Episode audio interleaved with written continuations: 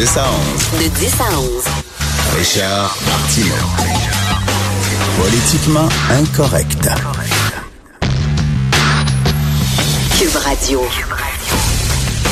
Bonjour, merci d'écouter Politiquement Incorrect et Cube Radio. Guillaume Lepage est marié, puis j'ai même pas été invité à la noce. Tu sais, là, moi, je pensais qu'on était proches. Ben non, c'est là qu'on voit qui sont nos vrais amis.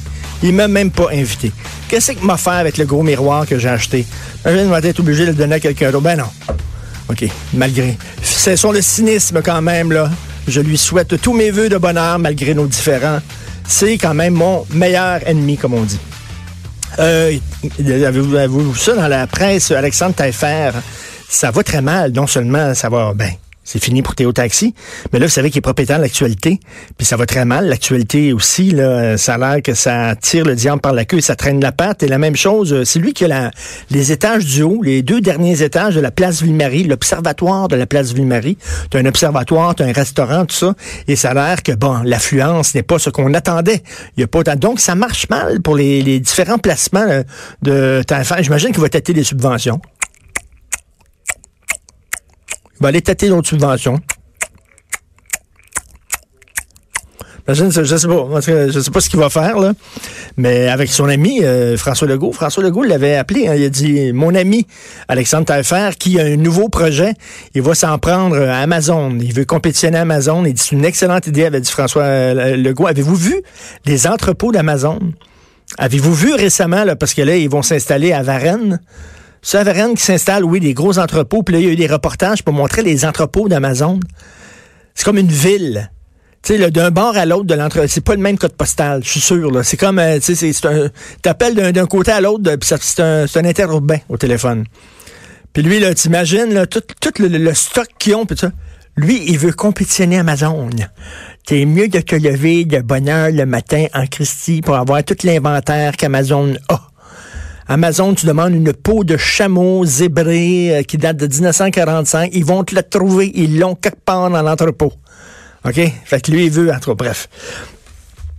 Euh, alors, une nouvelle d'importance capitale qui est parue euh, dans le journal Le Quotidien. Une femme de l'abbé a récemment été attaquée par une gaufre lancée par son conjoint. L'homme a été amené par les policiers au palais de justice de Chicoutimi mercredi, menotte au point afin de comparaître devant le juge Pierre Simard de la Cour du Québec.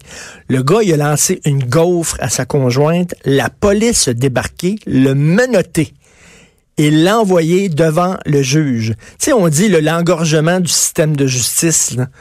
Il y a des gens là, qui ont commis des meurtres quasiment. Il y a des gens qui ont commis des crimes incroyables, puis on est obligé de les laisser aller parce que le système de justice est engorgé.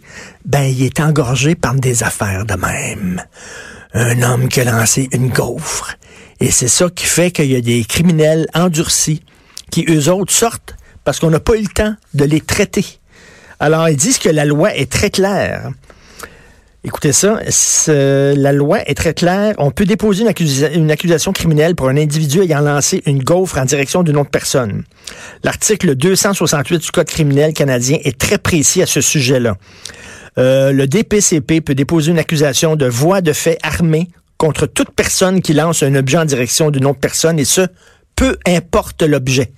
Ça peut être une gomme ballon, un trombone, une feuille de papier, mais aussi un couteau. Mais là, oui. Un bouquin ou tout une feuille de papier. Tu sais, tu prends, mettons, une feuille de papier, là, ta, ta main en boule, là, puis tu lances ça sur quelqu'un, il peut déposer des accusations criminelles pour voie de fait armée contre toi. La police va débarquer, va te menotter pour avoir jeté une feuille de papier et t'amener devant le juge. Voici notre système de justice. Après on se demande pourquoi il est engorgé. Exactement. Je vais parler de la CAQ et des garderies, euh, des, pas des garderies, des maternelles à 4 ans. Steve, euh, Steve Bégin a écrit euh, là-dessus dans le... Steve Fortin, voyons, Steve Bégin. Merci, mon cher Hugo. Steve Fortin a écrit là-dessus, on, on, aurait pu s'obstiner, on aurait pu s'obstiner. Mais, regarde, là, l'opposition dit c'est épouvantable, les maternelles à 4 ans. Puis d'ailleurs, ils ont mis de l'eau dans leur vin, la CAQ, là, hein? Ils ont dit au début, leur idée, c'était que c'était obligatoire. Ils ont dit ça sera pas obligatoire. Mais ils veulent des maternelles à 4 ans. Puis il y a des spécialistes qui appuient ça. Pas tous, chez les spécialistes, il n'y a pas un consensus. Ils sont divisés. Il y a des gens qui disent c'est mieux le système de CPE, mais il y a des gens comme Égide Royer, que vous connaissez bien, qui euh, défend euh, euh, beaucoup les jeunes garçons à l'école, par exemple. Il dit qu'ils ont besoin de bouger, ils ont besoin de modèles masculins à respecter, ils ont besoin davantage de profs masculins à l'école. Égide Royer dit souvent ça. Bon, là, Égide Royer lui dit des maternelles à 4 ans, c'est super bon. Ils ont fait ça dans d'autres pays. C'est excellent pour détecter très jeunes les enfants qui ont des problèmes d'apprentissage, etc., de lecture, blablabla. C'est pas un projet de fou, là. La CAQ n'arrive pas avec un projet complètement débile. Ils veulent améliorer le sort des enfants. Ils veulent lutter contre le décrochage et selon certains spécialistes, la meilleure façon de lutter contre le décrochage, ce sont, c'est les maternelles à 4 ans. Puis là, tu vois les trois partis d'opposition qui se sont mis ensemble, puis ça crie, là, puis ils, grimpent dans des rideaux, puis ils montent sur leurs grands chevaux, puis ils déchirent leur chemise en disant c'est épouvantable. On dirait que François Legault avait annoncé qu'il mettait la hache dans les dans le réseau des CPE. C'est pas ça qu'il a dit. On dirait que François Legault, il disait, là, écoute, on va, exploiter le pétrole partout, là, d'un bord à l'autre de l'île d'Anticosti, on va même forer là, ces, îles de la Madeleine, puis ça. Tu pourrais comprendre que l'opposition t'en maudit, mais il n'y a rien. Il est arrivé avec une, bonne idée. Puis je peux comprendre, il y a des questions à se poser. Déjà, il manque de professeurs. Si en plus on a des maternelles à 4 ans, il va manquer vraiment de personnel, oui. C'est une question à se poser, tu sais. Mais là, tu vois l'opposition qui s'oppose systématiquement. Et ça, ça m'énerve. J'en parler un peu plus tard avec Jonathan Trudeau, euh, qui va être avec nous à la fin de l'émission. Mais sais, on dit, y a-tu du racisme systémique au Québec? Y a-tu du sexisme systémique? En tout cas, je peux vous dire, il y a de l'opposition systémique. Nya, nya, nya, nya. On veut des cours de sexualité. Nya, nya, nya. On n'est pas prêt. On veut des cours d'initiation à la vie économique. Non. Vous allez transformer les jeunes en capitalistes. On veut des maternelles à 4 ans. Non. On veut rien. Tu sais, c'est comme, maudit bordel. Moi, j'aimerais ça, à un moment donné, un gouvernement, là, que l'opposition dit, nous avons des questions. Monsieur le Premier ministre. On n'est pas vraiment d'accord, on a des craintes, on a des peurs, on trouve que vous avez mal calculé, par exemple, ça va coûter beaucoup plus cher que ce que vous avez promis en campagne électorale, euh, il va manquer de personnel, tu, sais, tu peux, oui, zigonner, euh, poser des questions sur les détails, mais la finalité de l'affaire, le but visé, des maternelles à 4 ans, on n'est même pas capable de s'entendre là-dessus, c'est non, non, non. Au Québec, il n'y a rien qui bouge, il n'y a rien qui bouge. Dire que dans les années 60, on a pu créer des affaires incroyables. Écoute, les, les, les, les, barrages et tout ça, on a refait le système d'éducation de fond en comble et tout ça. Ça prenait un consensus. On voulait bouger depuis quelques années au Québec, c'est non.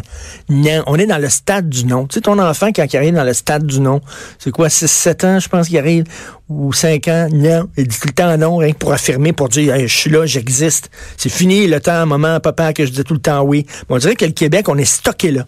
On est stocké au non.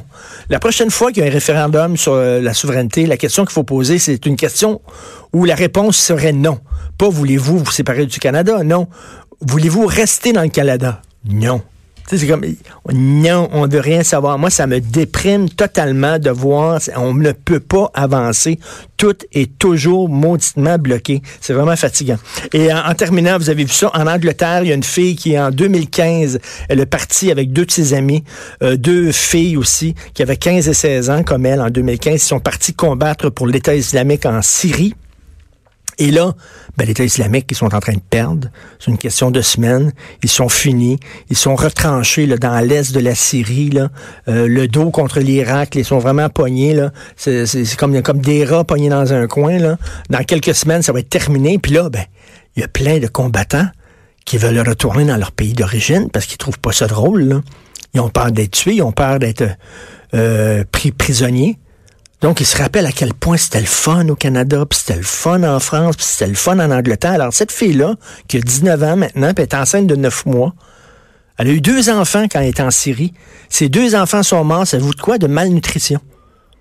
Elle est tombée elle a eu deux enfants, un après l'autre, sont morts de malnutrition, pour vous dire les conditions dans lesquelles elle était. Et là, elle est enceinte, puis elle a dit, oh, finalement, si je veux revenir, puis tout ça. Et elle, elle a aucun regret, aucun remords. Elle dit, j'aurais aimé ça, moi, construire un État islamique en Syrie. Ça n'a pas marché. Un califat, mais qu'est-ce que ça n'a pas marché. C'est plate. Je vais retourner dans mon pays. Elle a dit, là, la première fois qu'elle a vu une tête coupée dans une poubelle, ça y a rien fait. Il y a strictement un fait, elle s'en fout complètement. Donc, si elle revient, c'est pas parce qu'elle a changé d'idée, elle a peur. Et là, il y en a, là, euh, il y en a 900 qui sont partis euh, au cours des dernières années en Angleterre combattre en Syrie. Il y en a 400 qui sont revenus.